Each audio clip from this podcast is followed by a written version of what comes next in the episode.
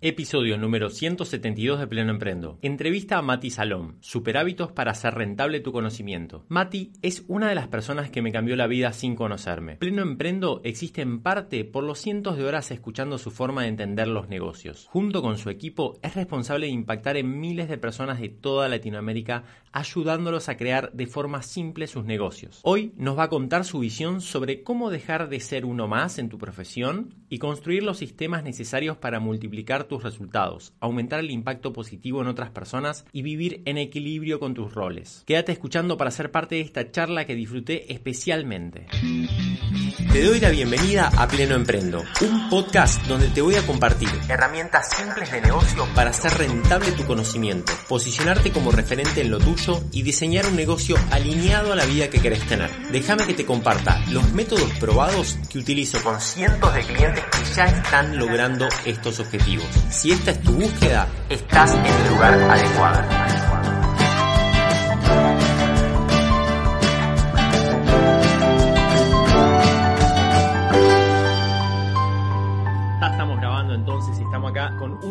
invitadazo especial que es Mati Salom, una de las personas que más me ha cambiado la vida, sin lugar a duda. Eh, de, esas personas, viste esos casos que son personas que te han cambiado la vida, que te han cambiado la manera de, pensar, pero la persona no te conoce. Bueno, ese es el caso para mí de, de Mati, que, he escuchado, no sé, más de 400 horas de, su podcast que, que, tiene el podcast de Super Hábitos, ¿no? Junto con Santi y con Lu, que graban todos, todas las semanas y que yo escucho por lo menos de manera continua desde hace muchos, muchos años. Y además ayudan a, miles de, emprendedores en toda Latinoamérica a construir negocios de forma simple, de diferentes maneras. Ahora nos contará un poquito. Y mm, bueno, Mati, bienvenido. Muchas gracias por, por estar acá, muchas gracias por tu tiempo. Sé que venís de una semana muy intensa y que, estás dándonos acá tu, tiempo y, tu conocimiento de forma muy generosa. Bienvenido y nada. Bueno, eh, muchas gracias por la bienvenida, eh, Mariano. Muchas gracias a todos los que están ahí del otro lado, también haciéndose este, este ratito para conversar con nosotros, para, para meternos en estos temas que son interesantes, que son divertidos. Y bueno, nada, siempre es un placer. Más allá del podcast, eh, nos conocemos hace, hace un par de años y siempre es un gusto como poder volver a coincidir y encontrarnos y conversar un rato. Así que un, placer estar acá y con mucha expectativa porque siempre estas conversaciones tienden esos momentos, a tener esos momentos donde surgen cosas interesantes, ideas, o, con las preguntas van disparando cosas. Así que nada, súper, súper divertido y súper contento. Hace unos días, unas semanas, eh, estuve escuchando uno de sus episodios, como siempre, como, como salen todos los lunes ahí, que los espero con muchas ganas. Y mm, estuvieron hablando de, tendencias, me acuerdo que era, no me acuerdo qué número de episodio, ahí ya tanto no, me pidas. Eh, pero estaban hablando sobre tendencias de este año y una de las tendencias que comentaron era sobre los servicios profesionales específicos, ¿no? Como así desde de nicho, con un diferencial bien claro. Y eso es algo que dentro de la comunidad de Pleno Emprendo, con, mis clientes y dentro del mensaje general de comunicación, es algo que está muy presente y las cosas que, has dicho eran como, estaban muy, muy, muy alineadas, ¿no? Que sé que no es casualidad porque yo he aprendido mucho de ustedes, entonces estaban muy alineadas y dije, tengo ganas de charlar con Mati, tengo ganas de tener una entrevista. Así que arranco con una pregunta bien amplia como para poder eh, eh, empezar a entrarle a este tema que es, ¿por qué ser muy bueno en una profesión, por qué saber mucho de lo que, de lo que uno hace, de lo que uno sabe, ya sea una profesión o un oficio, ¿no? En, este caso es indiferente. Eh, ¿Por qué no es lo mismo que tener un negocio rentable, ordenado y de impacto con ese conocimiento? Esa sería la primera pregunta. Bien, el, es una muy buena pregunta. El, hay, perdón, me fijé rápido, el episodio que mencionabas es el 388, como para no olvidar. Ahí está. El, ¿Cuál es el tema de lo que vos decís? Y sé, que de vuelta es algo que has, mencionado antes, entonces, como para que nos metamos en eso. O sea, lo que nosotros hacemos con un negocio es, lo veamos desde el punto de vista del cliente. Yo hago todo, todo un trabajo para que la persona se entere de que hay ciertos productos, ciertos servicios que existen. Que cuando hacemos un negocio en el cual creemos, lo que estoy haciendo es de alguna forma generar conciencia en el universo de que hay soluciones a ciertos problemas, ¿no? Entonces, tengo todo un trabajo que es que las personas se enteren de que esto existe, de que existo yo, de que existe mi negocio, lo que sea. Tengo todo un trabajo de, entre todas las personas que se enteran de que esto existe, ayudar a que las personas vean cuáles de ellas necesitan realmente la solución. ¿no? Que ahí entra todo el trabajo de venta, de lograr como pasar de aparecer en tu vida a efectivamente te convertiste en un cliente de mi negocio. Después está el trabajo de entregar la solución y detrás de todo eso hay todo un trabajo interno que es organizar los sistemas, organizar los recursos que hacen falta para que todas esas otras cosas sucedan. ¿no? Llevar los números ordenados, si hay un equipo, que ese equipo esté bien, que el equipo haga las cosas que hay que hacer el día que hay que hacerlas. Entonces, si yo veo todo lo que implica un negocio, lo que voy a encontrar es que cuando yo tengo un negocio de servicios profesionales, que puede ser que yo no lo ponga de esa manera, puede ser que yo me autodefina como que yo soy un, eh, no sé, un profesional independiente, ¿no? Que es como una, una, la forma en la que en general tendemos a pensarlo. Pero yo como profesional independiente tengo un negocio de servicios profesionales. E, e, e, eso es lo que tengo. ¿Por qué? Por más que sea un negocio unipersonal, por más que la estructura no sea compleja, por más que sea nuevo, si yo estoy haciendo esto con el objetivo de sistemáticamente vender un producto, vender un servicio para generar un, un ingreso, tengo un negocio. Entonces, de todas las áreas del negocio, el conocimiento sobre cómo resolver el problema es solo una parte. Es solo una parte, es la parte que tiene que ver con atender correctamente al cliente. Pero eso sería como, no sé, si un supermercado, porque compró la mercadería, piensa que ya tiene el negocio resuelto. No, hay que poner la mercadería en la góndola, hay que cobrarle a las personas, hay que lograr que las personas entren al supermercado, hay que hacer muchas cosas además de tener el producto o el servicio. Lo que pasa, y eso creo que es interesante, es que históricamente hubo un momento donde los profesionales eran tan escasos, era tan raro que haya un profesional disponible, era tan difícil estudiar para ser un profesional o para tener ese conocimiento, que alcanzaba con que yo me pare más o menos en, la plaza de mi, ciudad y diga, ¿saben que yo soy médico? Para que automáticamente mi agenda esté llena. Entonces, si bien yo estaba haciendo ese trabajo de anunciarlo, porque a, alguien le conté que era médico, había tanta escasez, tanta necesidad de ese conocimiento que el trabajo era muy, muy poquito y casi imperceptible. Lo mismo el tema de cobrar, es incluso si era malísimo cobrando, la gente me iba a pagar porque no le quedaba otra y era la única persona a la que podía ir. Incluso si no era bueno organizándome, no pasa nada porque igual la gente iba a llegar y lo solucionábamos como podíamos. Pasa mucho, yo siempre lo pienso con las, las salas de espera en los consultorios médicos, que es algo que solo sigue pasando porque los médicos relativamente siguen siendo una profesión escasa, relativamente cada vez les pasa menos pero en la medida en la cual el profesional tiene este, este, factor de escasez, la gente soporta cosas que no soportan otros negocios. Pero en la medida en la cual empiezan a haber muchos más profesionales y ese, esa escasez se pierde, de repente nos encontramos con algo muy frecuente hoy en día de personas que tienen un título profesional y que sin embargo no están pudiendo lograr sus objetivos de ingresos, que no están pudiendo lograr sus objetivos de clientes, de estilo de vida. Y ahí es donde aparece esta necesidad de trabajar las otras áreas, además de tener el conocimiento. Totalmente. Mati es abogado y sabe de lo que habla, aunque no sé cuánto tiempo has ejercido, ¿no? Como, y de manera independiente creo que nunca, según la historia que tengo conocida, ¿o sí? Sí, eh, no, de manera independiente no, porque trabajaba en un estudio y medio como que el acuerdo que tenía era que las cosas que surgían independientes yo las llevaba ahí, porque era mucho más fácil manejarlo con, con la estructura del estudio. Y para cuando surgí, empezaron a surgir las oportunidades, yo ya estaba de salida, entonces empecé a rechazarlos. yo, ya, yo, ya, estaba saliéndome, para, para quienes no sepan, yo como dice Mariano, yo efectivamente me recibí de abogado, era mi trabajo, mi profesión original, pero a diferencia de otras personas que lo que quieren es generar ingresos con su profesión, yo me di cuenta de que no me gustaba esa profesión y que quería hacer otras cosas. Y ahí empezó el, camino que terminó en superhábitos y en, y en, las cosas que hacemos hoy en día. Pero sí, sigo teniendo muchos amigos abogados y sigo teniendo muchos amigos eh, profesionales también de, de, otras carreras. Entonces, todo esto lo digo, no, no es solo por mis clientes, sino también mucha gente cercana que veo que sufre esto de, se suponía que la universidad iba a resolver mis problemas, se suponía que yo, yo siendo un buen profesional, sea porque hice mi carrera, sea porque hice posgrado, sea porque hice un doctorado, mis problemas iban a estar resueltos y sin embargo no lo están. sin embargo, igual quiero, no sé, irme de viaje y todavía no generé los ingresos para hacerlo. Entonces, estas herramientas son muy importantes. Es muy impresionante. Yo cuando, cuando estaba como en, el principio del emprendo y, y, trabajaba con personas muy diferentes, una de las cosas que me, que me han hecho decidirme por, por esto de los profesionales independientes tenía que ver con el gran impacto negativo que tenía el no conocer estas herramientas o el no conocer estos conceptos. Digo, realmente personas con, un talento enorme, con un conocimiento muy profundo de, la problemática, que realmente tenían muchísimo para dar, eh, era como que yo los veía que por no aplicar cosas que son relativamente simples, ¿no? porque son relativamente simples comparado al, mundo complejo que, por lo general traen. esto, esto también es una buena noticia, decir, miren, crear un negocio de impacto rentable, ordenado, alrededor de tu profesión es mucho más simple que todo lo que aprendiste hasta ahora. O sea, que, son décadas de, profundizar en cosas que son muy complejas de verdad y necesitan mucha maduración, ¿no? Entonces, este es uno de mis argumentos de venta, que es como, mira, ya hiciste el 95% del trabajo, O sea, eh, un, eh, o sea, este último paso, dalo, porque realmente te va a, va a ser desproporcional en relación a tus resultados, ¿no? entonces, eso me parece como súper interesante.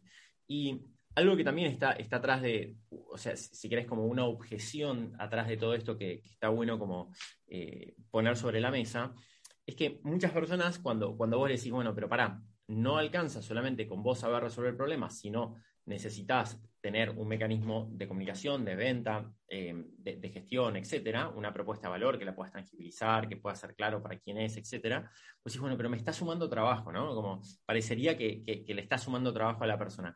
Y, muchas veces es, no, mira, ¿sabes lo que pasa? Que vos hay un montón de cosas que vos estás haciendo en relativas a tu profesión que están al límite de tu conocimiento y de tu capacidad con respecto a lo que vos trabajás ahí.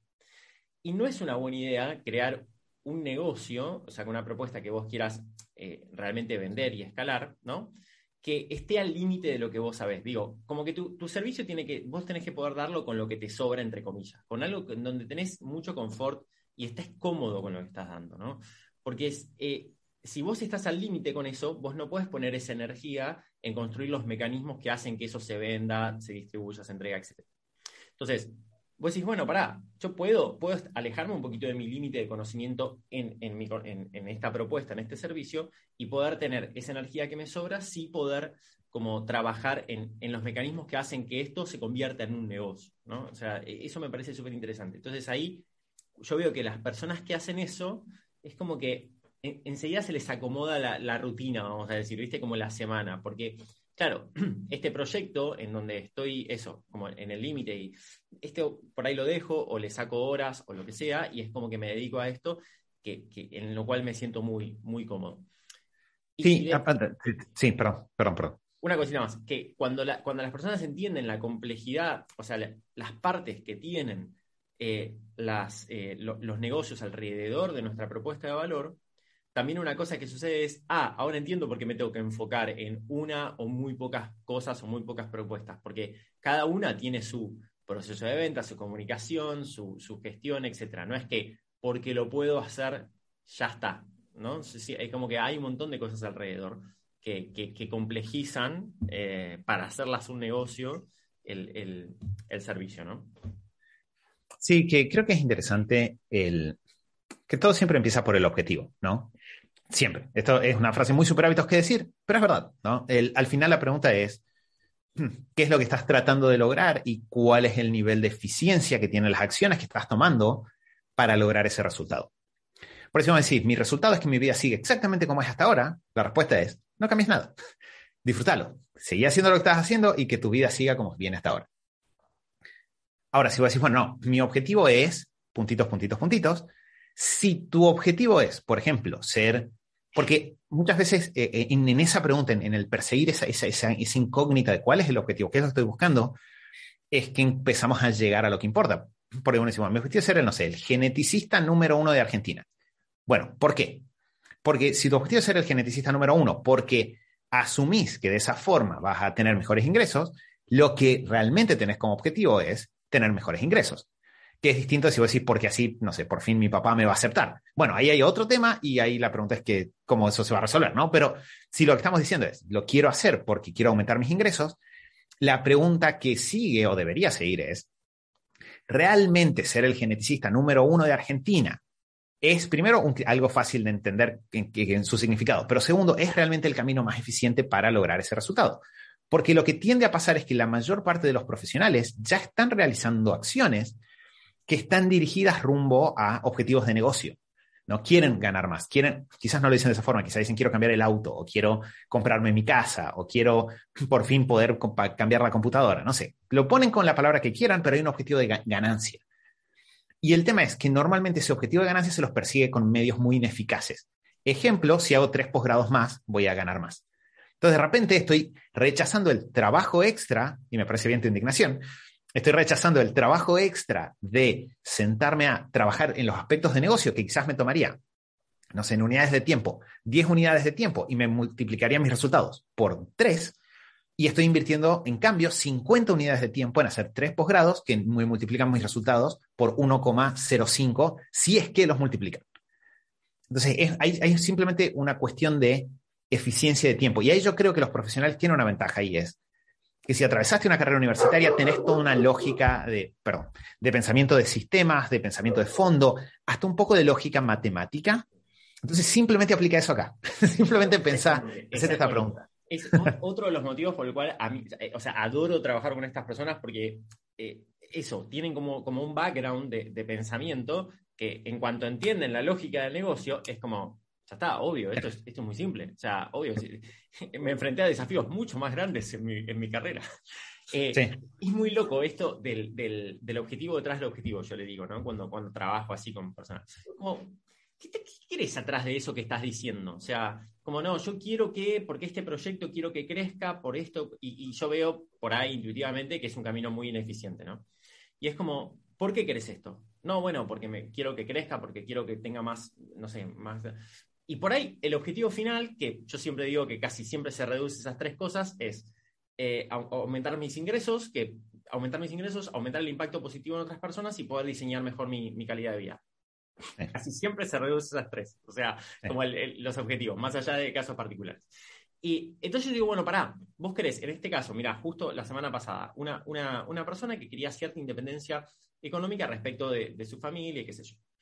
Y quería trabajar en lo de ella que le encantaba y quería trabajar en un proyecto mega complejo para lograr eso. Yo digo, ¿no te parece que es como el camino más largo que puedes elegir para esto? Digo, ¿cuál es la manera más simple, más directa, más eficiente de hacer esto, más eficaz? Y por ahí, en este caso, era, no era este proyecto, era tener clientes, básicamente, de este servicio, vas a impactar positivamente, te encanta esto que haces y vas a lograr independencia económica con, no sé, a ver, ¿cuánto necesitas? X. Bueno, ¿cuánto le puedes cobrar a cada paciente? X. Bueno, necesitas 15. o sea, necesitas 15, 15 pacientes que te, que te, compren una vez por mes, que te consulten una vez por mes. Era como un nivel de, viste, como, ah, como, sí, ok, ¿a dónde, están estos, ¿a dónde están estos pacientes? ¿Cómo llegamos a ellos? ¿Con qué mensaje? ¿Cómo hacemos para convencerlos de que es una buena opción trabajar con vos? ¿Qué precio le ponemos? Cosas muy simples. Y es como e, eso, ¿no? pero para eso también es muy interesante, esto viste que vos trajiste esto de, bueno, por ahí quiero solucionar la relación con mi padre, ¿no? Que, porque hay una parte de, de, de, de, autoconocimiento que tiene que estar acá, ¿no? Como, como de reflexión y de autoconocimiento de por qué quiero lo que quiero, ¿no? Y que no sea como un deber ser de la tribu de colegas, de lo que se supone que tiene que hacer mi profesión, de lo que espera mi familia, de lo que, no sé, de lo que sea, ¿no? Entonces, que ese, ese sí, es sí. Que eso pasa mucho también después cuando entramos al mundo de negocios. En el mundo de los negocios también hay unos deber ser que uno tiende a, a encontrarse y también hay que saber manejarlos, ¿no? Al final, eh, la, frase, la frase correcta es, no hay nada que tengas que hacer. No, no, no deberías nada, nada, punto, se acabó. La pregunta es, ¿qué crees? Entonces, la pregunta es, ¿querés eso? Quiero ganar más, quiero trabajar menos, quiero, no sé, eh, enfocarme en esta área que la disfruto más. Porque también en la medida en la cual somos honestos con qué es lo que queremos, tenemos que, como consecuencia necesaria, aceptar que eso va a implicar trabajo. Si yo digo, yo quiero ser el número uno porque simplemente por satisfacción personal, porque lo único que, me, que sacia mi sed de felicidad es que los de las otras personas me aplaudan, bueno, bien, terapia probablemente, pero bien, lo reconociste, ahora acepta que eso va a ser más difícil, ¿no? Como si vos elegís un objetivo difícil, el llegar a ese objetivo probablemente requiera un camino más desafiante. Pero en general, como decís vos, cuando exploramos, hay mucho que es más simple y que no requiere un camino difícil. Entonces, como mínimo, lo que tendríamos que hacer es todas las cosas que no requieren caminos difíciles, resolverlas de forma fácil y dejarnos esa energía extra para aquellas cruzadas que cada uno tenga por el motivo que sea que tenga, en las que nos queremos meter. Pero de vuelta, volviendo al tema de, de, de servicios profesionales y de negocios de servicios profesionales, en el 95% del caso esto se reduce a salir de tu profesión y empezar a incorporar herramientas que van alrededor. 100%. Desde gestionarte a vos mismo hasta gestionar tu negocio, entender las bases, hay un, es, es como si fuesen dos elementos de una multiplicación. Vos ya tenés en tu profesión un nivel, ya probablemente sos un, no sé, un 8, un 9, un 10 bueno, el otro factor es tu capacidad de gestión del negocio. Entonces, si vos estás en cero, vos estás con 8 por 0, 0. No vas a ganar nada. Si estás en 1, 8 por 1, 8.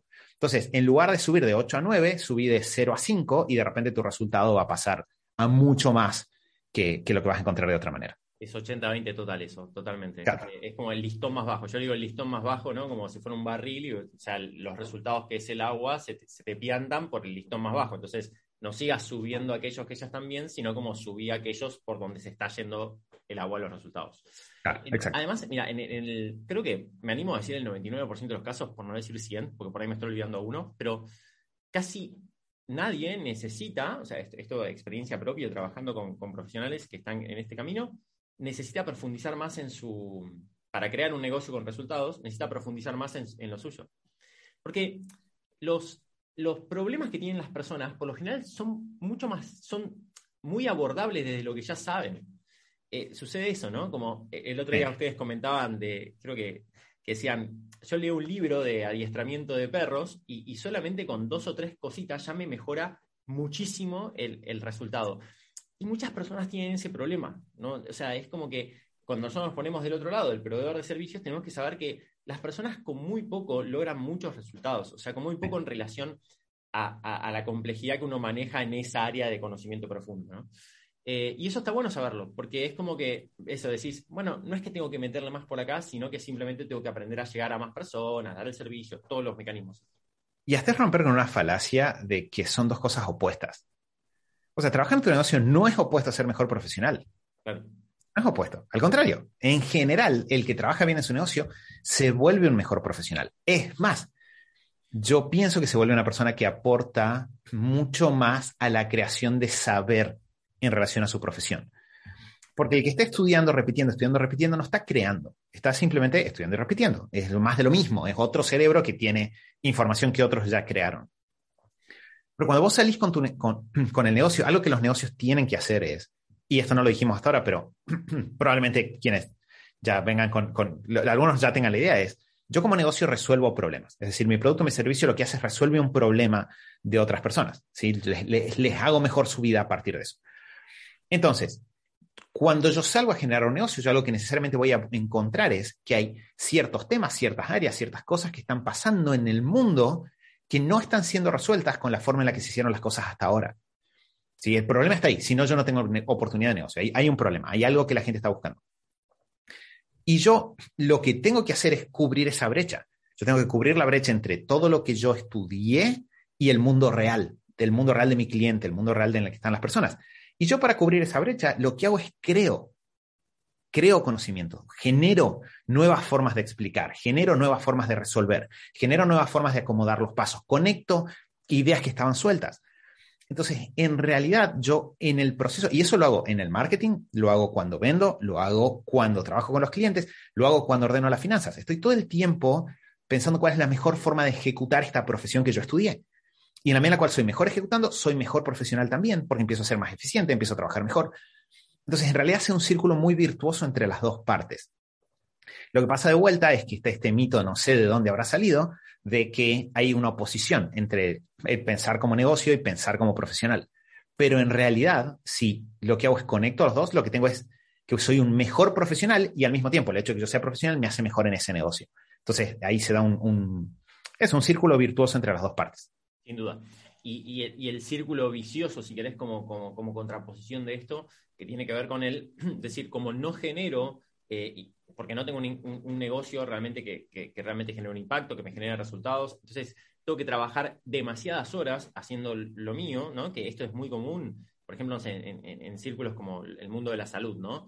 Donde se trabajan con las horas sociales o con las prepagas, etcétera, que por ahí literalmente, yo tengo clientes que llegan y por ahí están trabajando 10, 12 horas por día de, consultas, 50, 50 consultas semanales. Entonces, pues o sea, ¿qué le queda a esta persona para poder, para poder profundizar, capacitarte, eh, reflexionar, ni hablar de cuidar tus otros roles, la salud, potenciarte como persona, etcétera, que, que son todas cosas necesarias. Entonces, y ese círculo vicioso es un problema, porque claro, vos cuando, cuando estás en esa, eh, como necesitas trabajar mucho para pagar las cuentas y para poder vivir más o menos bien, lo que termina sucediendo es que no tenés que trabajar muchas horas. Y como no trabajas muchas horas, no puedes mejorar tu negocio. Y como no mejoras tu negocio, tenés que seguir cobrando poco. Entonces, es como un círculo que se va profundizando, ¿no? Entonces, Eso es re interesante lo que decís, porque yo dije hace un rato el ejemplo este de, las salas de espera, ¿no? En, en, la salud. Y desde el punto de vista del cliente, la sala de espera es una desatención de parte del médico. Pero si, a mí, es lo que decimos, yo, si yo voy a trabajar con el médico, en general no es una desatención, es,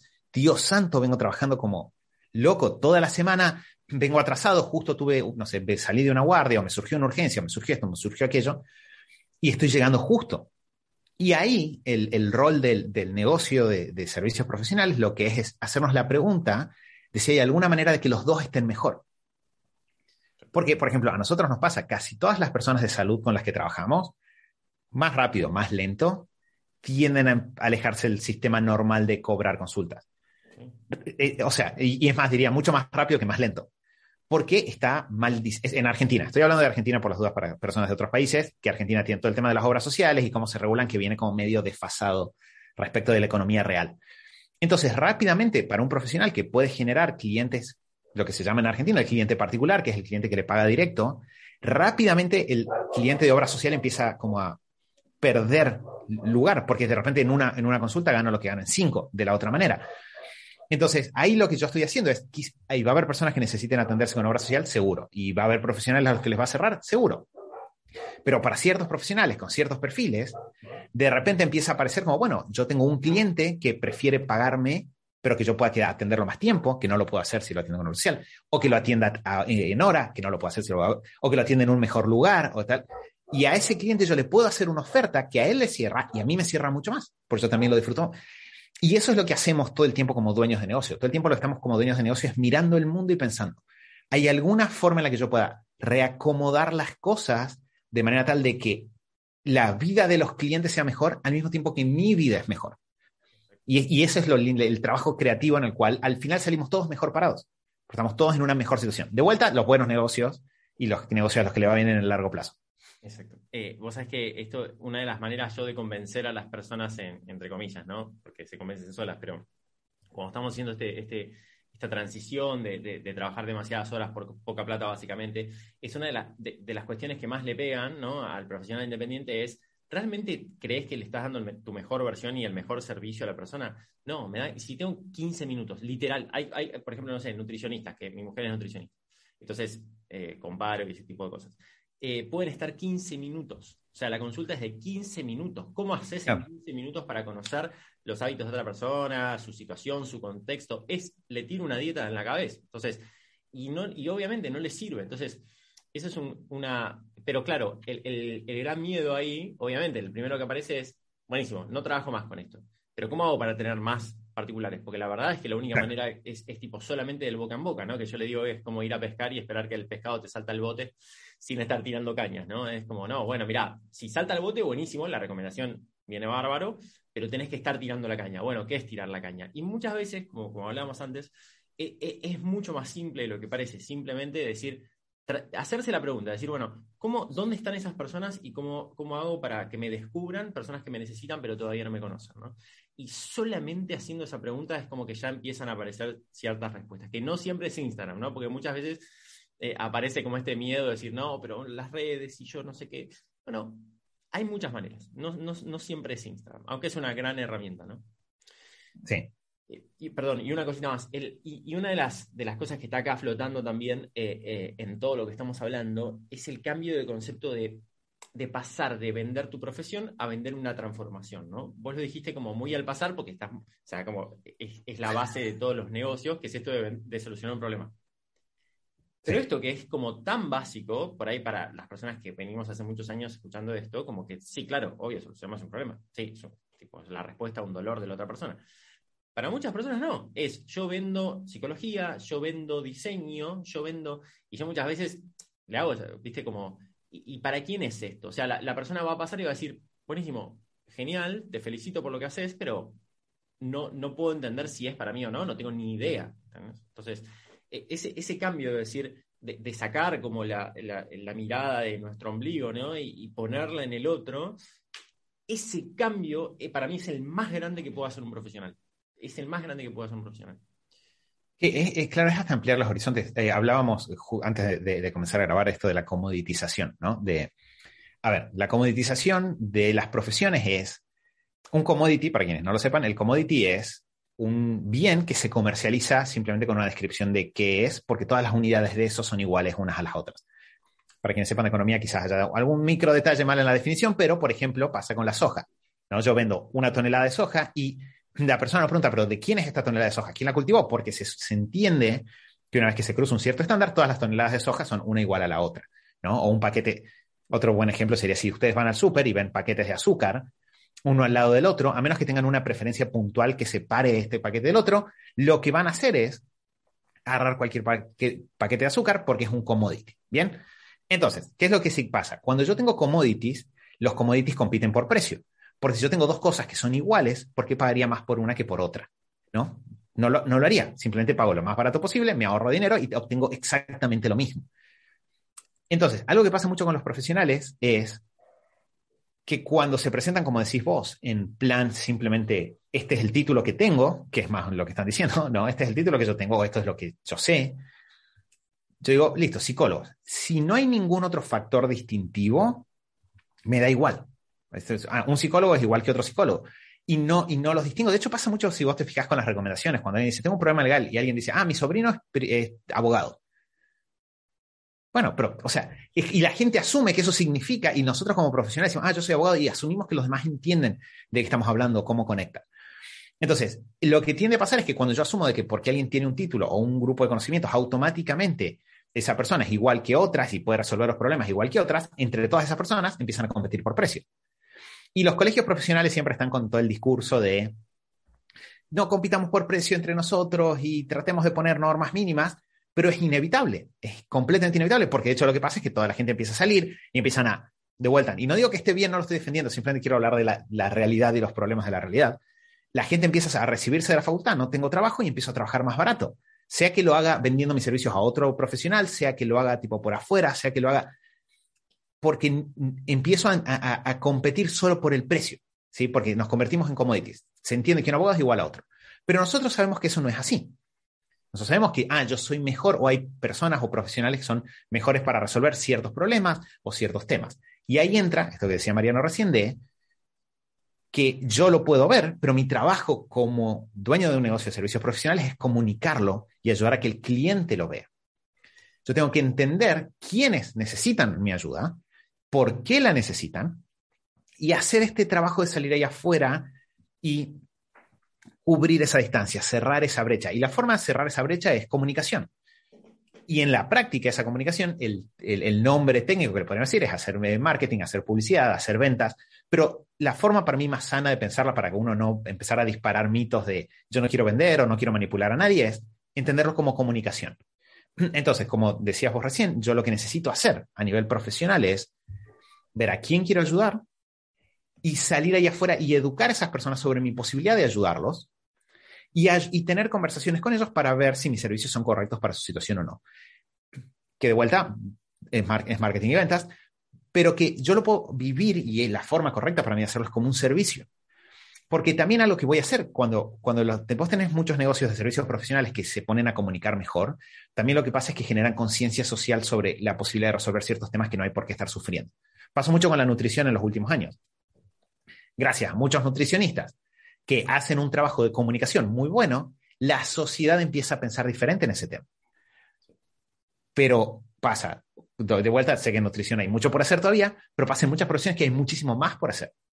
Por eso digo, en kinesiología, la cantidad de conocimiento que kinesiólogos tienen, que el mundo necesitaría saber, pero que no saben, es, es altísima. Hay mucho, hay mucho por decir. Y entonces lo que termina pasando es que son las personas con un dolor hiperagudo, que están tan desesperadas que ellas van a buscar la respuesta, terminan llegando a los kinesiólogos, pero todas las demás personas cuya vida podría ser mejor si los kinesiólogos comunicaran antes y hicieran, por ejemplo, acciones preventivas, no solo las acciones paliativas, bueno, ahí de repente es como que las cosas mejoran. Entonces ahí, de vuelta, somos mejores, ayudamos más cuando estamos haciendo un mejor negocio. Total. Es, tremendo esto. Eh, muchas veces cuando, cuando trabajábamos con, con clientes, cuando yo trabajo con clientes que están desarrollando esto y estamos viendo como la estructura del mensaje para conectar con otra persona, hay una parte que tiene que ver con esto de la autoridad, ¿no? Con decir, bueno, ¿por qué vos sos el, adecuado o la adecuada para poder resolver esta problemática? Y muchas veces está clarísimo que, la persona es la adecuada y, les da como, no sé, vergüenza, pudor, miedo, el que dirán, lo que sea. Y, una de las cosas que, que yo les trato de transmitir, que yo sé que ustedes también piensan así, es esto de, mira, es parte del servicio eh, convencer a la otra persona de que sos la persona adecuada. Eso es parte del servicio, no es que lo estás haciendo para manipularlo y para... No, no, es parte del servicio. De hecho, cuando vos te pones del otro lado, no sé, vos cada vez que buscas un, profesional o una persona para que te ayude a resolver un problema, no hay nada mejor que llegar a esa persona, explicarle el problema que te diga, sí, sí, yo soy exactamente lo que estás buscando, no te preocupes, que yo te voy a ayudar. Es como, es como un alivio, ¿entendés? Es como decir, qué bueno me puedo poner en tus manos. Eh, realmente, mira, no, no voy a comprar precio. O sea, si vos me convenciste de esto, pasame el precio, yo puedo elegir si lo pago o no, porque puedo poder o no, o si esto es prioridad, o si es el timing, millones de variables, pero no me voy a poner a comparar precio porque yo ya yo quiero trabajar con vos, o sea, con nombre y apellido, no necesito la, solución genérica. Y eso es, muy importante. Sí. Una, cosa que, recién dijiste que digo, mira, em, en, mi experiencia a veces no es tan así, que es el, el, el que la persona sabe en qué es buena o sabe cuál es el nicho o el diferencial. Y muchas veces yo me encuentro que hay una gran distancia entre lo que la persona piensa que es un nicho y su diferencial y lo que, lo que después descubrimos con un trabajo más sistémico que, realmente es. El, em, eh, yo le digo, mira, a ver, contame, ponele, yo tengo un módulo que es así como de nicho y diferencial. Entonces, por lo general, antes de tener una primera llamada, eh, las personas lo hacen, ¿no? Eh, por su cuenta y completan la guía y qué sé yo. Y hay veces que me cuentan, y yo le digo, ¿Le dedicaste el tiempo suficiente? ¿Lo hiciste en profundidad? No, más o menos, porque lo escuché en el auto y después no sé qué cosa. A ver, vamos a volver a hacerlo, porque me parece que él dice, no, para mí son como, no, son, son hombres de 35 años y qué sé yo, en, que viven en no sé dónde y tienen tal problema. Digo, eso es muy demográfico, no, no, no, no, no te metiste como en profundidad en la problemática. Eh, y entonces, el ejercicio que yo hago por lo general es, mira, contame con nombre y apellido tus tres mejores casos históricos, ¿no? De cliente, paciente, alumno, que son gente que te hubiese pagado más, que te energiza cuando la ves, que tuvieron resultados espectaculares, que te recomiendan, que qué sé yo. Ah, sí, Carlitos. No, bueno, Carlitos llegó con no sé qué cosa y empiezan a contar cosas muy diferentes a lo que ellos pensaban que era su nicho. No, y Carlitos, ah, sí, ¿qué trabajaste? No, en realidad con Carlitos lo que hicimos fue, y empezás a, encontrar patrones en común en, todo eso. Decís, che, hey, mirá, fíjate, o sea, es, esto va por acá, ¿te das cuenta? Sí. Claro, sí, es eso. Sea, bueno, vamos con eso. Entonces, y, de ahí como que emana después, o sea, la, diferenciación es como que emana desde ahí a todo el resto del negocio, ¿no? Como que es como la génesis de la diferenciación, porque es, parte de ahí. Sí, que una, cosa para mí que está bueno es, esto es un micro detalle, pero en esto que decías vos de, de por qué soy la mejor opción, es hacer un trabajo de introspección en el cual vos seriamente te preguntes si sos la mejor opción o no. Seriamente, ¿no? O sea, de, hecho, para mí, dentro de esto que decís vos de, de, dónde empieza la diferenciación, para mí empieza por profundizar en tu, en tu corazón, en tu conocimiento, en todo, y preguntarte para quién soy la mejor opción. Porque no, no es, o sea, de alguna forma, si querés, no, no es tanto convencerlo al otro como evaluarlo vos, entender por qué y explicarlo. Porque si yo no lo pienso, ya empezamos mal. Si yo no pienso que soy la mejor opción, empezamos mal. Y en explorar esa pregunta, explorar por qué soy la mejor opción o por qué no soy la mejor opción, es que empiezan a salir cosas que son muy interesantes. Para mí es, uno tiene que tener esta tranquilidad de, si vos pensás que tu cliente en realidad estaría mejor con otra, otro negocio, con otro profesional, probablemente hay que frenar y hay que evaluar por qué. Porque en la práctica lo que tiende a pasar es bueno, pero es que hay muchas personas que saben más que yo. Está bien, pero vos, yo no te estoy preguntando si hay personas que saben más que vos, te estoy preguntando si tu cliente estaría mejor con esa persona o no. Y ahí empiezan a entrar otros factores que no son solo posgrados o doctorados o cosas, es también el nivel de atención que vos les podés dar. Entonces, no, bueno, sí, está Juan que sabe más que yo, pero si viene a trabajar conmigo, en realidad yo tengo más aire para trabajar con esta persona. Porque Juan ya es súper famoso y atiende a una persona al año. Entonces va a tener que esperar seis meses para verlo, Juan. Y a mí, y ella tiene el problema ahora. Entonces, la respuesta de por qué sería mejor no es quién es la persona que tiene más informaciones, quién es la persona que le va a dar a esta persona hoy la mejor solución. Y eso, el entenderlo, después te permite comunicarlo. Y nos obliga de vuelta, fíjense cómo este ejercicio incómodo de siempre como seguir el caminito nos obliga a enfrentar cosas que son difíciles pero centrales a lograr el resultado. Porque si yo lo entiendo, si yo entiendo, ah, por estos motivos, yo soy la mejor opción para esta persona hoy. porque estoy en su ciudad y tengo el conocimiento y no va a tener que esperar y le voy a poder dar atención personalizada y conozco, tengo esta experiencia personal que conecta con su caso. Si yo tengo todo eso en mi mente para yo tranquilo poder explicarme a mí mismo por qué es la mejor opción, después decírselo al otro es, es una consecuencia natural. De hecho, probablemente va a salir solo. Entonces, muchas veces no tenemos, si sentimos que nos estamos forzando a convencer al otro de trabajar con nosotros, lo que tenemos que hacer es frenar y antes de eso, irnos a la casa, sentarnos con un cuadernito y decir, a ver, ¿soy o no soy la mejor opción? ¿Y por qué? Y, hacer, y, empezar a procesarlo y empezar a hablar a las personas para las cuales somos la mejor opción. Y hacerlo con la tranquilidad. No necesito inventar nada, simplemente necesito explicar con claridad lo que estoy viendo. Y nada más. Es impresionante. Por eso, eh, para mí es tan importante, de hecho, o sea, me, ha pasado con, con, la práctica, el hecho de pasar de, de, hacer como ejercicios más conceptuales y abstractos de, de nicho diferencial a pasar a hablar de gente con nombre y apellido. Yo a, propósito le digo, decime nombre y apellido, porque es ahí donde está tu diferencial, no es en, lo, en, la abstracción, en la abstracción.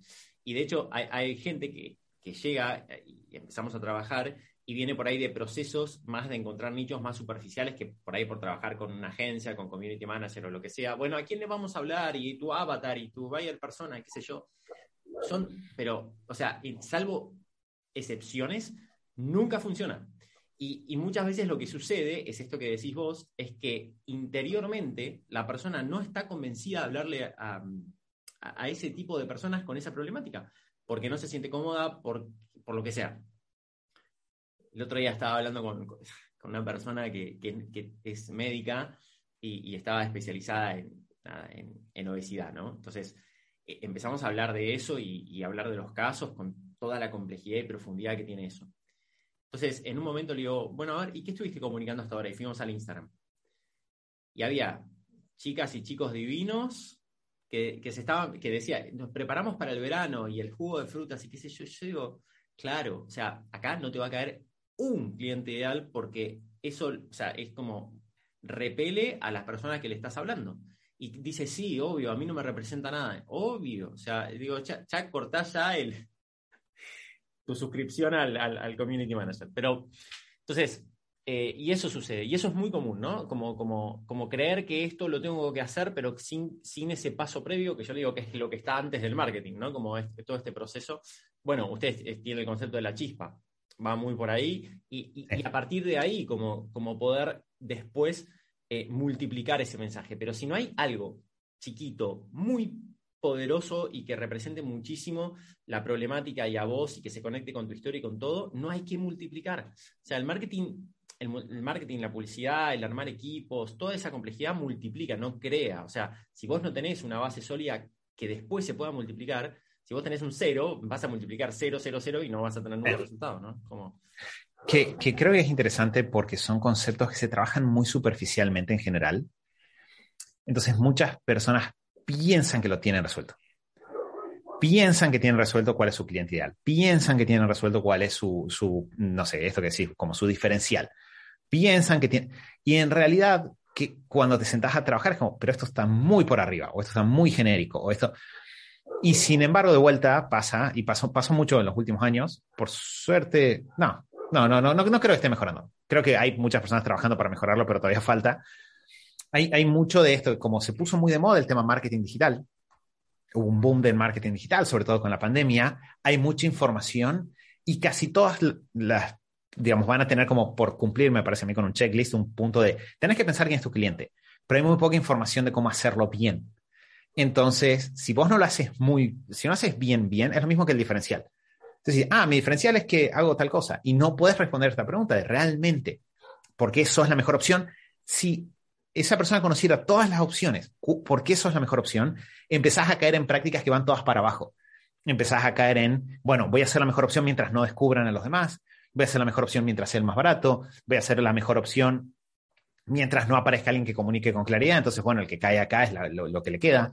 Entonces, es bueno siempre pensar en por qué vamos a hacer la mejor opción, incluso si estuviéramos dos, tres niveles más arriba que el que estamos ahora. ¿no? Como, porque es como que nos obliga a desarrollar muy buenos hábitos de negocio el tener ese, esa postura.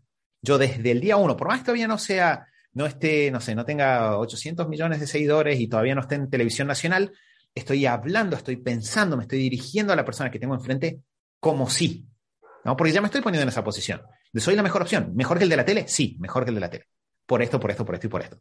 Para este tipo de personas. Cambios, para, claro, para mi cliente, para la persona que tengo aquí enfrente, exacto. Y lo que voy a hacer es buscar más de esas personas. Bueno, una, una frase de Tim Ferriss que, que, yo cuando la escuché dije, qué, qué bien está explicando esto, que es, si, si no sos el mejor en tu nicho, es porque estás eligiendo un nicho demasiado grande. O sea, elegí uno más chico, más específico y ser el mejor. Exacto. Es como, sí. claro. Es, Pero es, es, muy contraintuitivo porque las personas hacen todo lo contrario. Eligen el nicho más quemado, el que está más de moda, el más grande, sí. y después sufren las consecuencias. Que creo que ese, ese, esa es una parte, hablábamos hace un rato de este como ir y vuelta positivo, el círculo virtuoso entre profesión y negocio. Una de las cosas que tiene el negocio es que no te puedes engañar. No te puedes mentir. Vos no decir, ah, este año estoy, la estoy rompiendo y no la estás rompiendo. Porque mirás los números y los números te dicen, no, este año no, la estás rompiendo tanto. O, y eso es difícil en la profesión. De hecho, pasa mucho de personas que de alguna forma se jactan de, y, ah, está esta otra persona que le va muy bien, pero en realidad no sabe tanto como sé yo, ¿no? ¿Qué? Y caemos como en ese juego subjetivo donde nos autojustificamos por otros motivos y el negocio de alguna manera lo hace más difícil es como que te obliga a mirar de, vuelta. Vos podés decir, no, este negocio está en otra etapa, está bien. Vos podés decir, este negocio le hablo a otros clientes, está bien. Pero te obliga a vos mirarte tus resultados y ver si estás evolucionando, no estás evolucionando, cómo vas avanzando.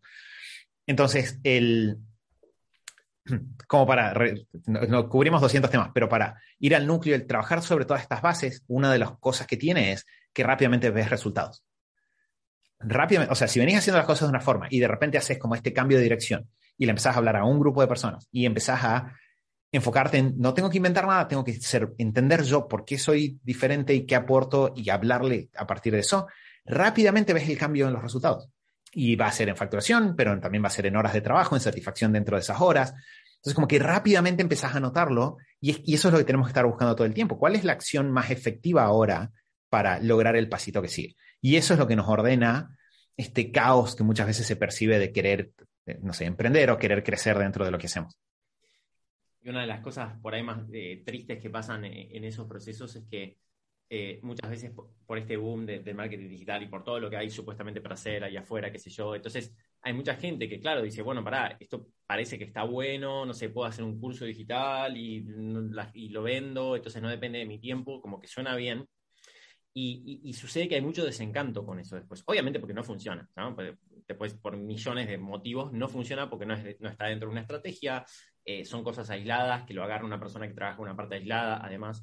Entonces, claro, la, la persona hace la relación, que me llegan muchas personas con, con, ese, con ese desencanto, decir, yo viste, estas acciones de marketing, que para mí marketing es igual a negocio, que no es eso, o sea, el marketing es una parte nada más, eh, pero yo trabajé en el negocio, vamos a decir, y la verdad que no me fue bien, no me dio resultados. Bueno, debe ser que, conclusiones, ¿no? Como debe ser que yo no estoy hecho para eso, ¿no? O que mi profesión no es para esto. Las dos conclusiones, o, la, o ambas. Y claro, eso es tristísimo, porque es como, no, o sea, no es esa la conclusión, es que aplicaste métodos incorrectos en momentos incorrectos que por ahí no, eres, no son para vos en esta etapa, ¿no? Entonces, sí. eh, eso es, es como súper triste también eh, de, de ver pero también es muy este, entusiasma mucho cuando, cuando sí lo aplican. Esto que vos decís en el corto plazo de cómo se generan la, la, los, el crecimiento es impresionante. O sea, la estadística de, de, de las personas del de programa es en los primeros seis meses tienen un, un por 200 o 300% de aumento de facturación. O sea, y, y, es como, es increíble, vos decís, ¿cómo, ¿cómo puedo duplicar por dos o por tres en promedio lo que, lo que o sea, sin, sin trabajar más? Sí. Es como, ¿por qué? Es que son tan simples como e, eso, el tema, el tema precio, el tema mínimo de organización, planificación, el dejar de hacer cosas que no sirven, eh, el, enfocarse en un servicio, etcétera, como son cosas muy simples que traen muchos objetivos en, el corto plazo. En el largo plazo ni hablar, pero en el corto plazo también. ¿Cuáles crees, Mati? Ustedes, bueno, se llaman super hábitos, así que claramente eh, ha, nacido de ahí como su principal, su primer diferencial, vamos a decir. Y en todo esto hay un, hay un como un deal breaker, ¿no? Como que si vos podés encarar esto, pero no funciona si, si no tenemos como una planificación, ¿no? Y una relación con, nuestra, con nuestro tiempo, vamos a decir, eh, que realmente pueda como sostener esto, ¿no? Porque si no, es como algo que nos proponemos, nos entusiasmamos, pero después nos pasa la vida por arriba, ¿no? Y, y, y no termina de suceder. Entonces, ¿cuáles crees que son como los hábitos fundamentales para, para poder construir un negocio en crecimiento con tu profesión que tenga impacto positivo y además, ¿no? Como estar en equilibrio con otros roles. Sí, es, una buena pregunta. El, creo que el punto principal es, una vez que nosotros entendemos esto, entendemos que se puede, ¿no? O sea, vos, dijiste esto de crecer 200, 300%, nosotros tenemos la misma experiencia, de hecho, eventualmente ya cuando uno empieza a dominar las herramientas, puedes mantener esos ritmos de crecimiento, bajar la cantidad de horas que trabajas entonces, creo que hay un detalle importante esto que estamos hablando que no hay que pasarlo por alto, que es, hay un primer hábito que es preguntarte qué querés, lo dijimos al comienzo, y segundo es estar atento a las posibilidades, porque muchas veces hay cosas que nos gustarían, pero que pensamos que no son posibles.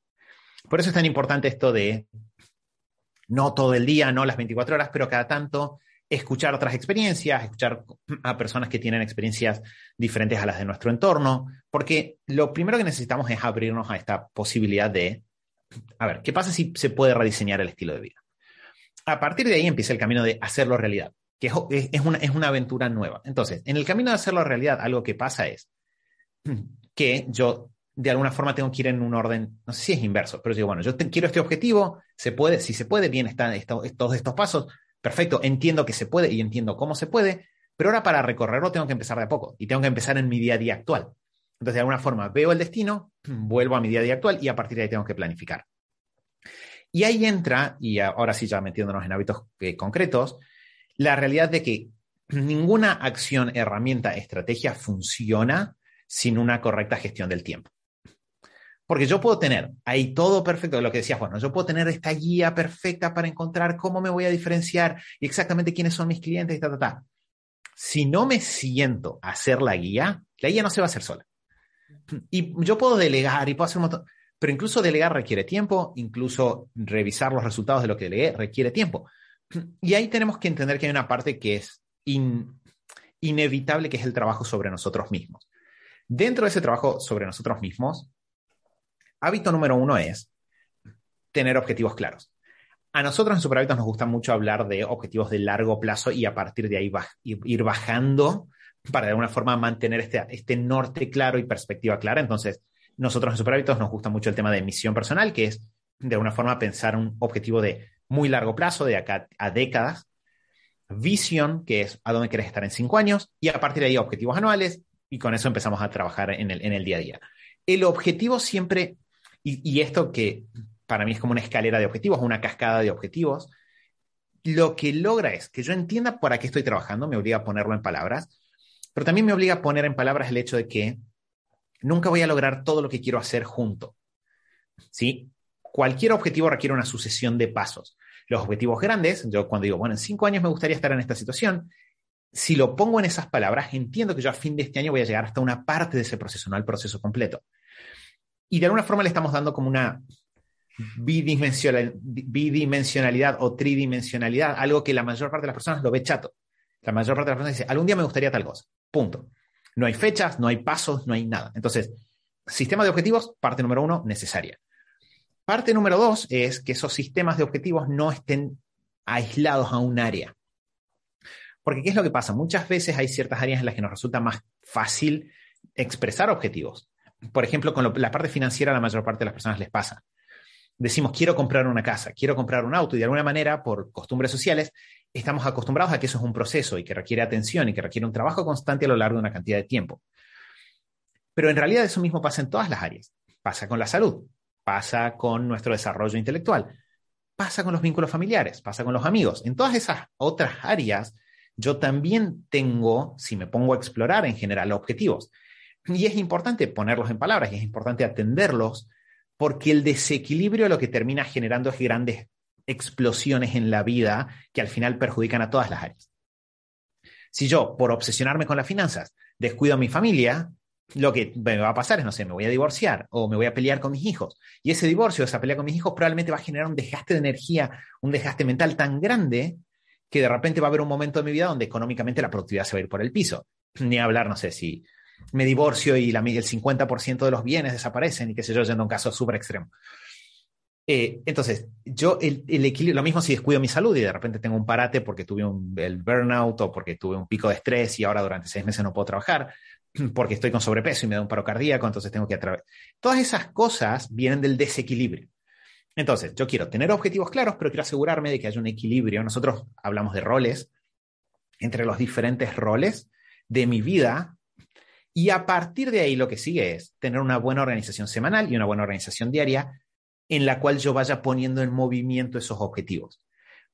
Entonces, desde el punto de vista de la persona súper apresurada que dice, yo quiero resultados para pasado mañana y si no, ah, esto puede sonar desafiante, pero lo que tiende a pasar a la persona que está en, en ese modo es que la ansiedad, como decíamos, esta ansiedad lo que lleva es a quemarnos y nos termina generando problemas. Entonces tenemos picos de acción, picos de inacción, picos de acción, picos de inacción y nunca obtenemos resultados significativos.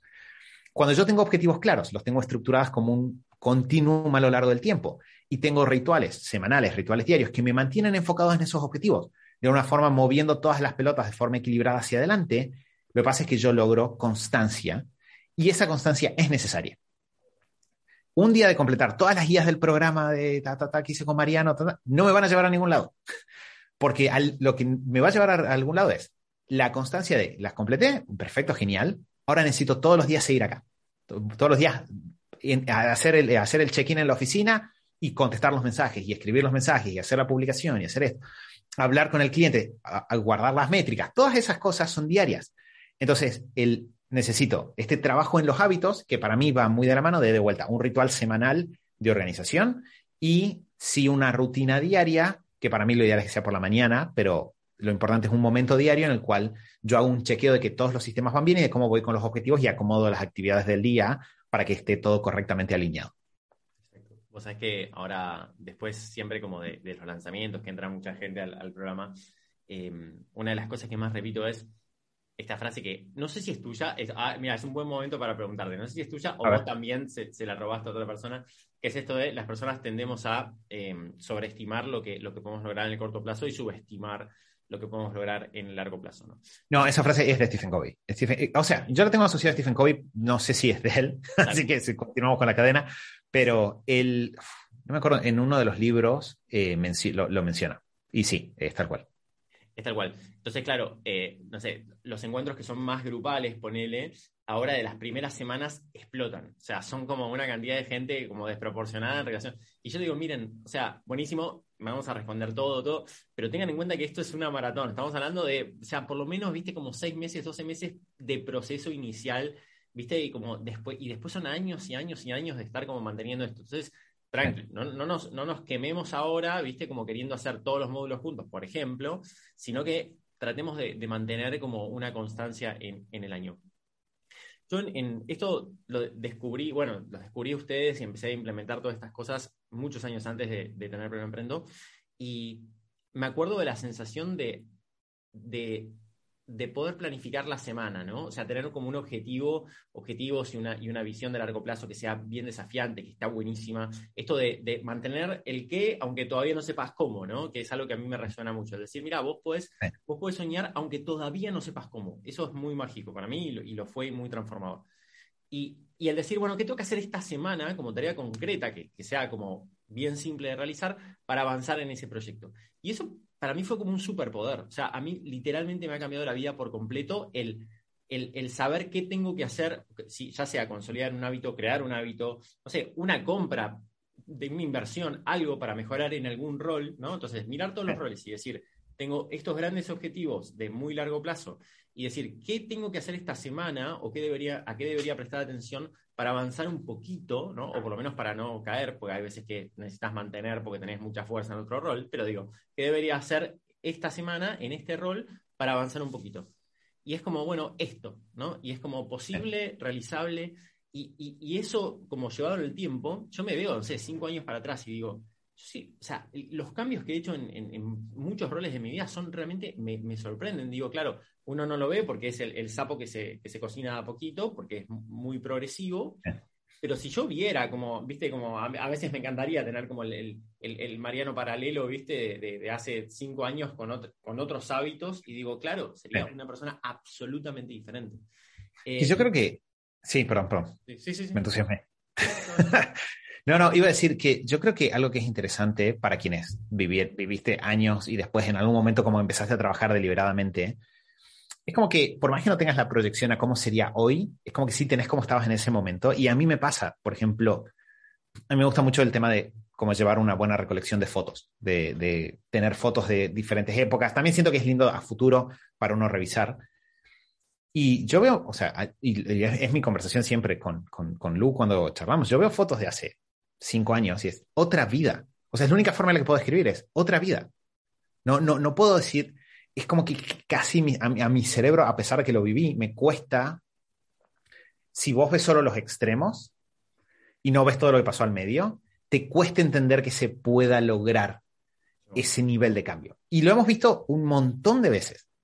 Pero es como que cuando lo ves decís, no tiene sentido, pero vos pones las dos fotos una al lado del otro y decís, no tiene sentido, porque si yo veo esta foto vieja, no entiendo cómo esto terminó acá. Y la respuesta es, trabajo deliberado de cambio de dirección constante, constante, constante. Es una locura. O sea, vos sabés que, mira, este, acá ya estamos charlando, bueno, la gente que está escuchando está presenciando una charla. Eh, vos sabés que este verano, como hace un par de años, por nada, por, por nuevas eh, comunidades que, nos abren los chicos, ¿no? Por, el club, por los colegios, etc. Eh, hemos conocido a muchas personas nuevas y, de hecho este verano estuvimos como participando, o sea, compartiendo lugares, viste, como de vacaciones con, familias nuevas.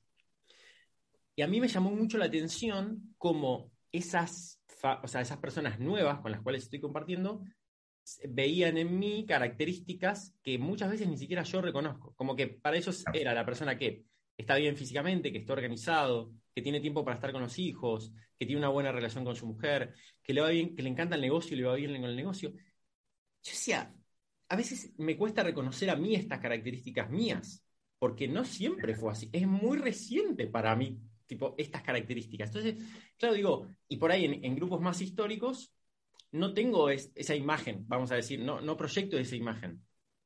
Y obviamente son, cosas que uno no puede fingir. Digo, hay cosas que, uno como que las transmite, ¿no? Y digo, claro, qué loco que, es esto, es como la, acumulación, lo que dice siempre Santi, ¿no? Que vos decís, vos ves a una persona como de, mucho hábito acumulado, con muchos resultados en muchas áreas, y decís, no, es un tema de carácter, ¿no? Es como un tema... Claro, es lo que todo el mundo piensa, claro. Claro, no, no es un tema de carácter. Eh, a mí me cuesta exactamente lo mismo que a vos, simplemente que, bueno, no sé, hace un tiempo largo que me propuse todos los días hacer algo por esto básicamente. Es una locura. Em, no, no, es una locura. Eh, y, yo creo que es muy esperanzador. Lo que pasa es que, bueno, ahí entra el tema de la motivación y qué tanto lo querés, ¿no? Qué, tanto, qué tan importante es para vos cambiarlo.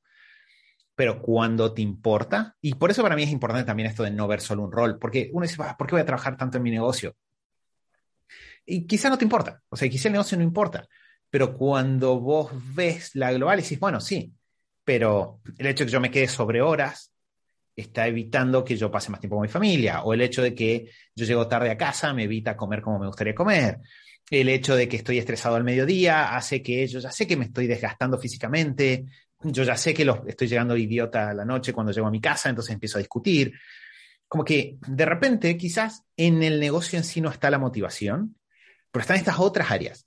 Y, para, mí el negocio siempre es un medio, es un medio, es una herramienta para. Y son estas otras cosas donde uno realmente recibe las recompensas.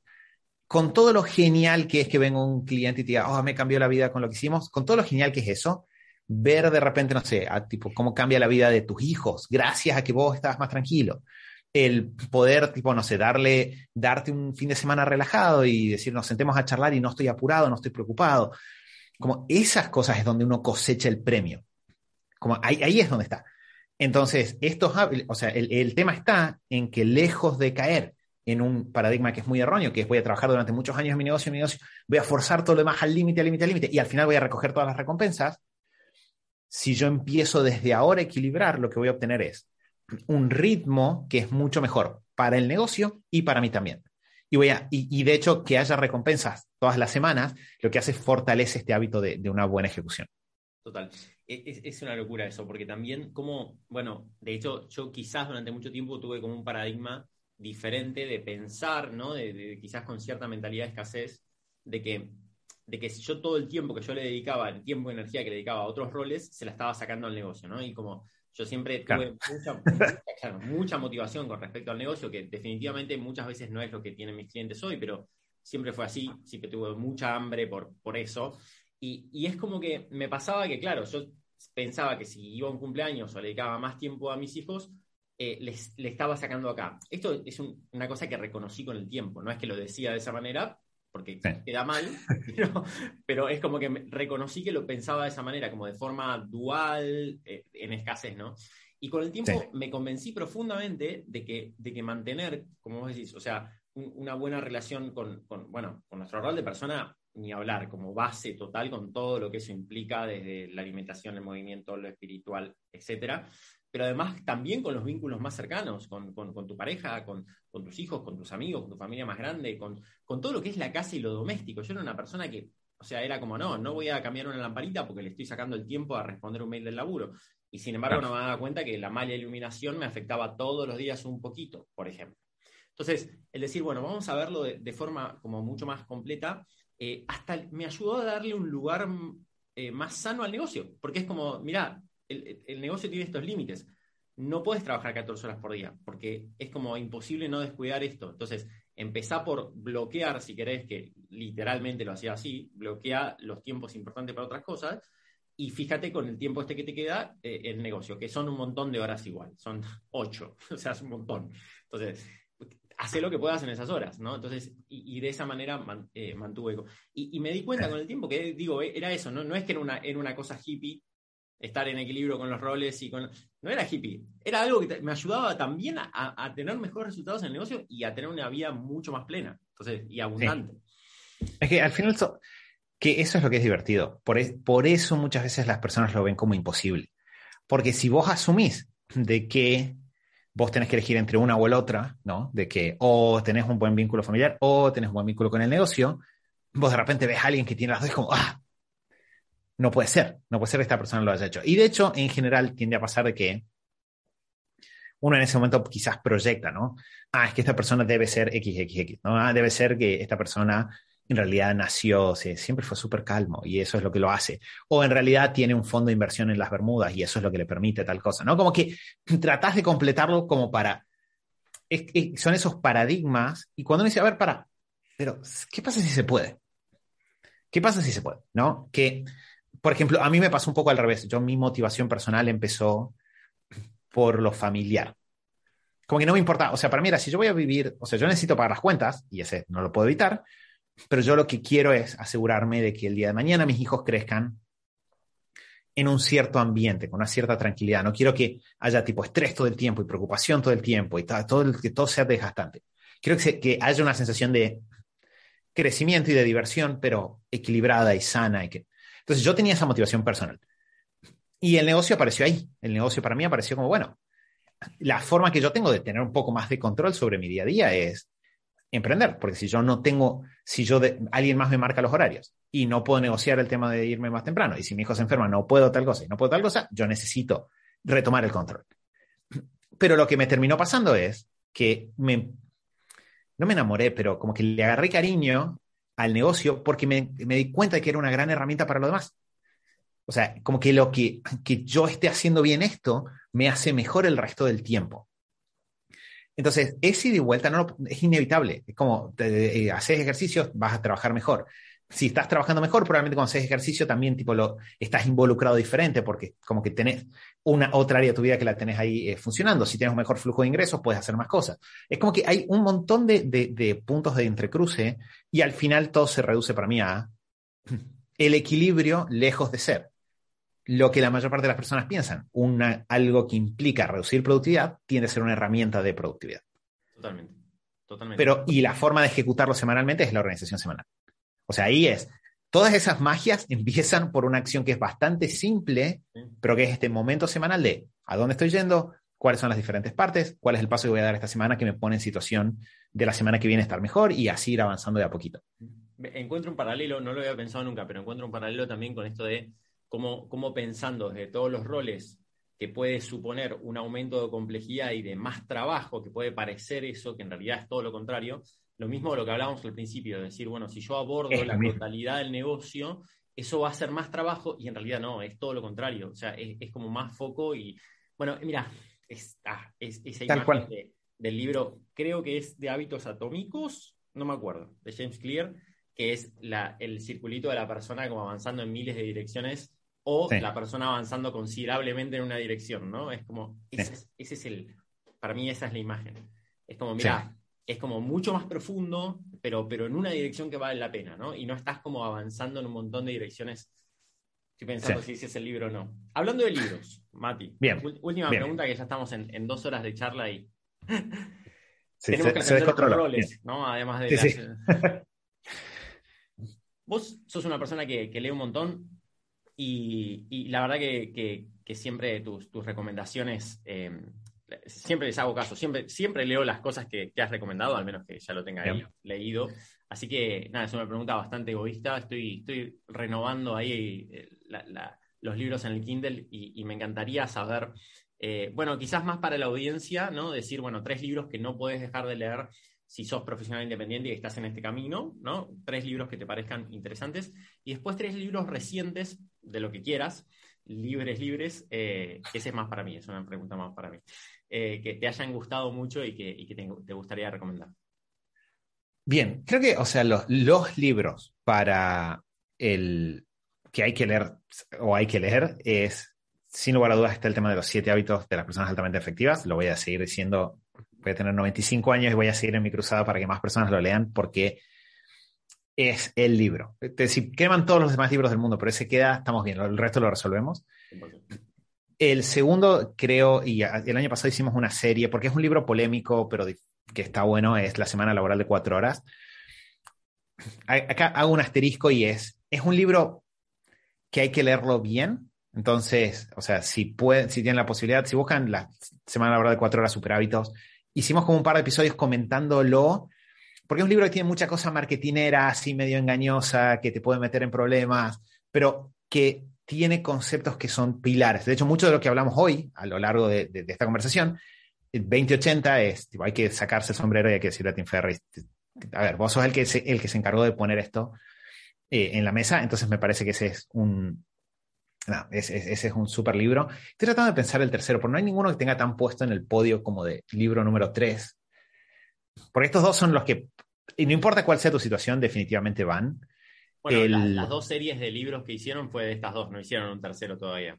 No, no, no hicimos, no hicimos un tercero y es como que tenemos todo un debate de cuál es, qué libro ameritaría hacer una serie, porque estos son dos libros que, o sea, genuinamente para mí, si vos le dedicas a cada uno de estos libros dos años de tu vida, a los voy a leer, los voy a entender y los voy a aplicar, al final de esos cuatro años tu vida es, o- estás en otro planeta, 100% estás en otro planeta. Y no, no tengo otros libros que los tenga catalogados a la, a la misma altura, ¿no? Porque, por ejemplo, o sea, voy a, voy a dar un ejemplo. A mí me pasó el, hay, hay un libro que, de vuelta, sí, todos estos libros yo los recomiendo con cinco asteriscos, pero eh, este libro del cuadrante del flujo del dinero de Robert Kiyosaki, Sí. que a mí, o sea, porque él sacó varios y después eso era parte de una serie, sacó Padre Rico, Padre Pobre primero, que para mí era como medio basicón, el cuadrante del flujo del dinero, que es el punto justo de lee este, y después sacó otro que se llamaba, creo que era la guía para invertir, que no es bueno. Entonces, es, ese libro, por ejemplo, el cuadrante del flujo del dinero, a mí me sirvió mucho para entender el concepto o la diferencia entre tener un negocio y el, el autoempleo y el hecho de los sistemas y un montón de cosas. Pero es un libro que no siento que, o sea, que creo que si entendés esos cinco conceptos ya está y no necesitas leer el libro completo.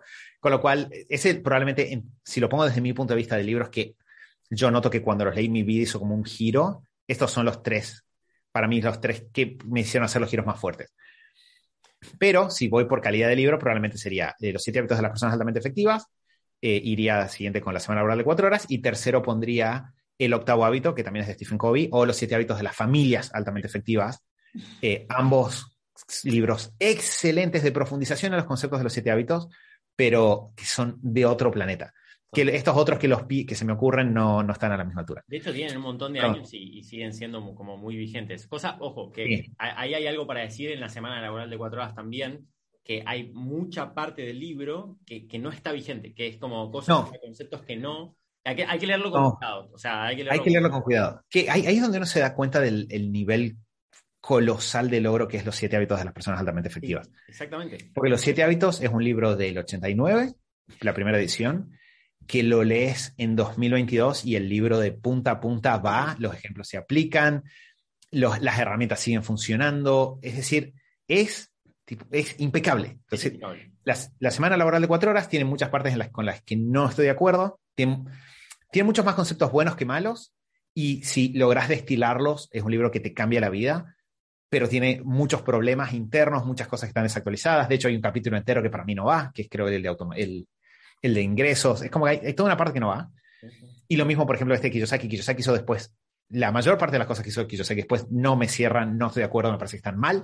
Entonces, en realidad es como un libro que tiene tres partes que son buenas, pero el resto de la obra de ese autor no va. Total. En cambio, los siete No hábitos de la para- no es familia para una hábito, eh, tenés están como ahí. dos o tres cosas de Kiyosaki. A ver, hay cosas tipo qué es un activo, qué no es un activo, eh, por qué tener un negocio de inversiones está bueno.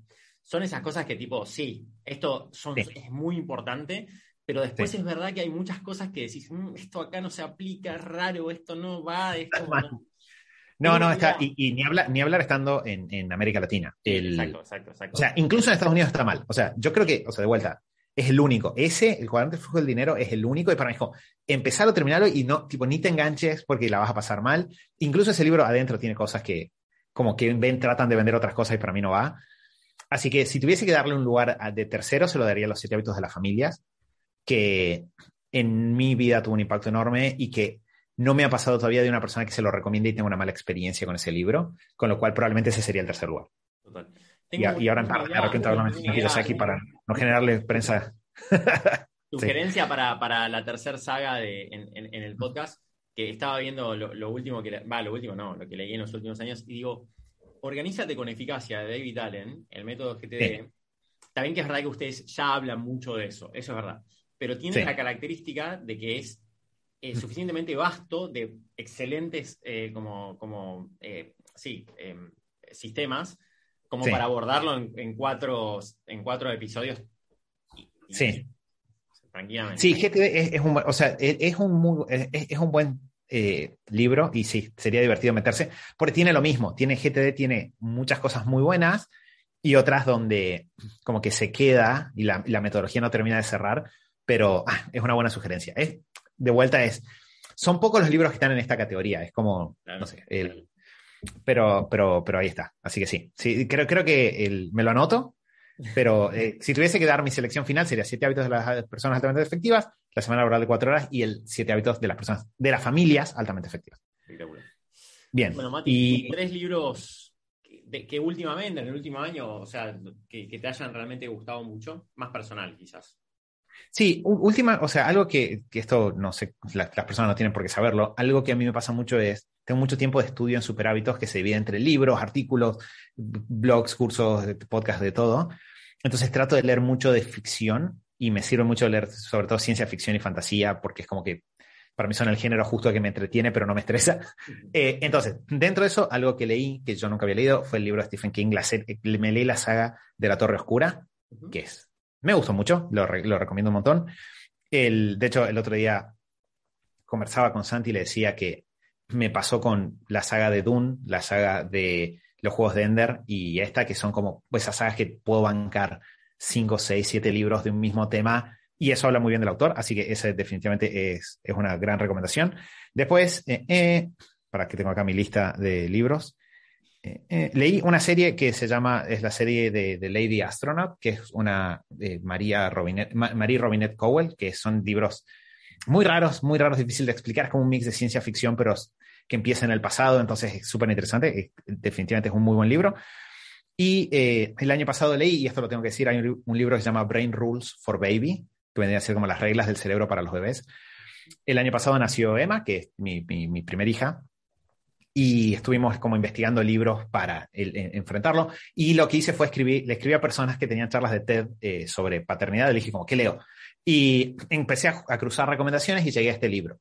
Y el libro es excelente, porque lo que hace es, de alguna forma, analiza información que hay. El, autor es John Medina, tiene otros libros de, otros temas, pero este libro en particular analiza todos los estudios que hay sobre la evolución del cerebro de los bebés hasta el primer año y qué cosas realmente impactan en esa evolución y qué cosas no. cuáles son mitos, cuáles no, todo basado en neurociencias súper bien eh, explicadas y estudiadas. Y nos sirvió mucho en el proceso este de equilibrar la vida, de tipo, cómo transitas un embarazo, cómo transitas los primeros meses del bebé, por qué cosas te estresas, por qué cosas no. Nos dio mucha claridad sobre que hay muchos mitos y muchas cosas que se dicen que en realidad no importan y un par de esenciales que importan muchísimo. Entonces, eh, Brain Rules for Baby, definitivamente. Y hay otro libro que se llama Voy a ser papá, que ahora no me va a salir el nombre del autor, pero que también me resultó súper útil, aunque no tanto. Así que Brain Rules lo pongo allá arriba en, el podio. Armin Brot. Armin Brot, sí. Es muy bueno, es un libro muy, es como más práctico de detalles de cómo atravesar el primer año de vida de el, embarazo. Después hay otro que se llama The New Father, que es el que sigue, que es el primer año. Pero Brain Rules está en otro nivel. O sea, Brain Rules es un libro eh, para mí, pilar. Eh, de, hecho, toda la gente que conozco que va a tener hijos es tipo, lee Brain Rules porque te va a aclarar muchísimo el panorama de qué preocuparte y qué no. Y filosóficamente creo que el, autor es también muy acertado de no le tires cosas a tus hijos, sino darles una base y darles una buena salud y salud mental y física es la base para que después tu hijo haga lo que sea que quiera hacer. Así que ese libro, súper recomendado estos últimos dos te los te lo super tomo y, los, voy a, los, voy a, los voy a leer, ya que estamos esperando el cuarto. Y la realidad es que por, por más hijos que tengas, siempre es absolutamente nueva la, la experiencia.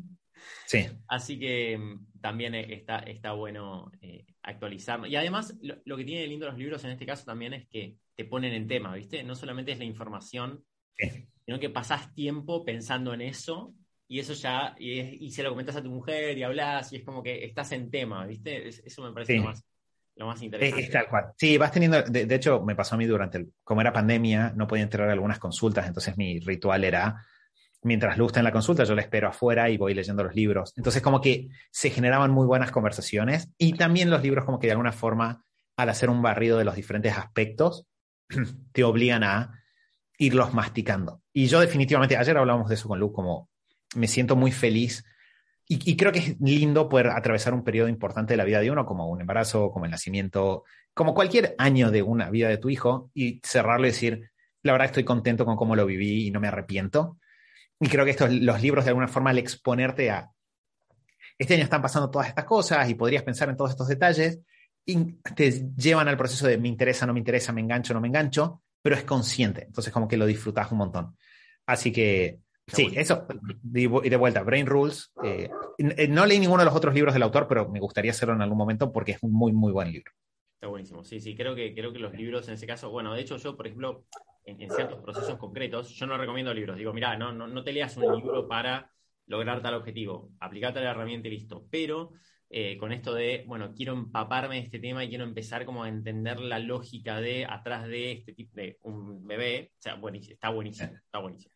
Eh, lo, recumple La, última que, hice ahí con, esa fue todo, el segundo, no sé, hace tres, cuatro meses que vengo metiéndome en todo lo que es, no sé, las criptomonedas y el blockchain y qué sé yo, y me habré leído, no sé, cuatro libros seguidos de eso y, es como que necesitas el proceso junto, ¿viste? Como de, ir asimilando el coso, hasta que yo a veces me pasa que siento que digo, ok, sé lo suficiente, sé lo que quiero saber hoy, tipo, y paso otro tema, ¿viste? Como eh, eso es un poco como, me parece que, lo vivo y es un poco como lo recomiendo el tema de los libros, ¿no? Que sea para ese objetivo, no con un objetivo de, logro concreto. Sí, sí, tal cual. para mí es, si lo vas a leer para disfrutarlo, elegí libros que disfrutes, eh, que de vuelta es el rol que para mí tiene el hobby de lectura de ficción. Pero si es para resolver problemas, claro, tenés que saber para qué te estás metiendo, hasta dónde quieres ir y cuando llegues ahí.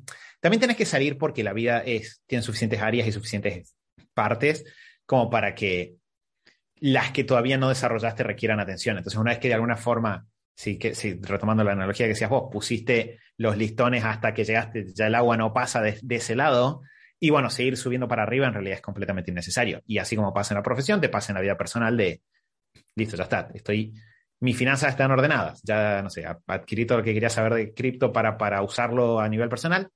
Bueno, paso otro tema, que temas para ver ahí siempre va a haber. Exactamente. Bueno, Mati, ¿dónde te, encuentran las personas, que deben ser pocas, pero por ahí algunas que todavía no, escuchan el, el caso? que no acá.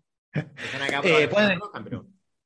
eh, nada, pueden buscarnos en superhábitos.com, eh, ahí es eh, siempre el mejor lugar. También estamos en Instagram, si buscan superhábitos, ahí, ahí estamos dando vueltas, estamos en YouTube también. Estamos en casi cualquier lado si escriben superhábitos, pero los mejor, el mejor lugar es superhábitos.com, porque a partir de ahí tienen las herramientas que, que, están en el kit gratuito y todos los podcasts como para, para meterse ahí irse, irse sumergiendo, no sé si está bien dicho, pero eh, aprovechar las herramientas y cualquier pregunta que tengan nos la pueden compartir, que siempre, siempre felices en los que podamos ayudar. Los felicito por la cantidad de calificaciones que tienen en Spotify. Una, Gracias.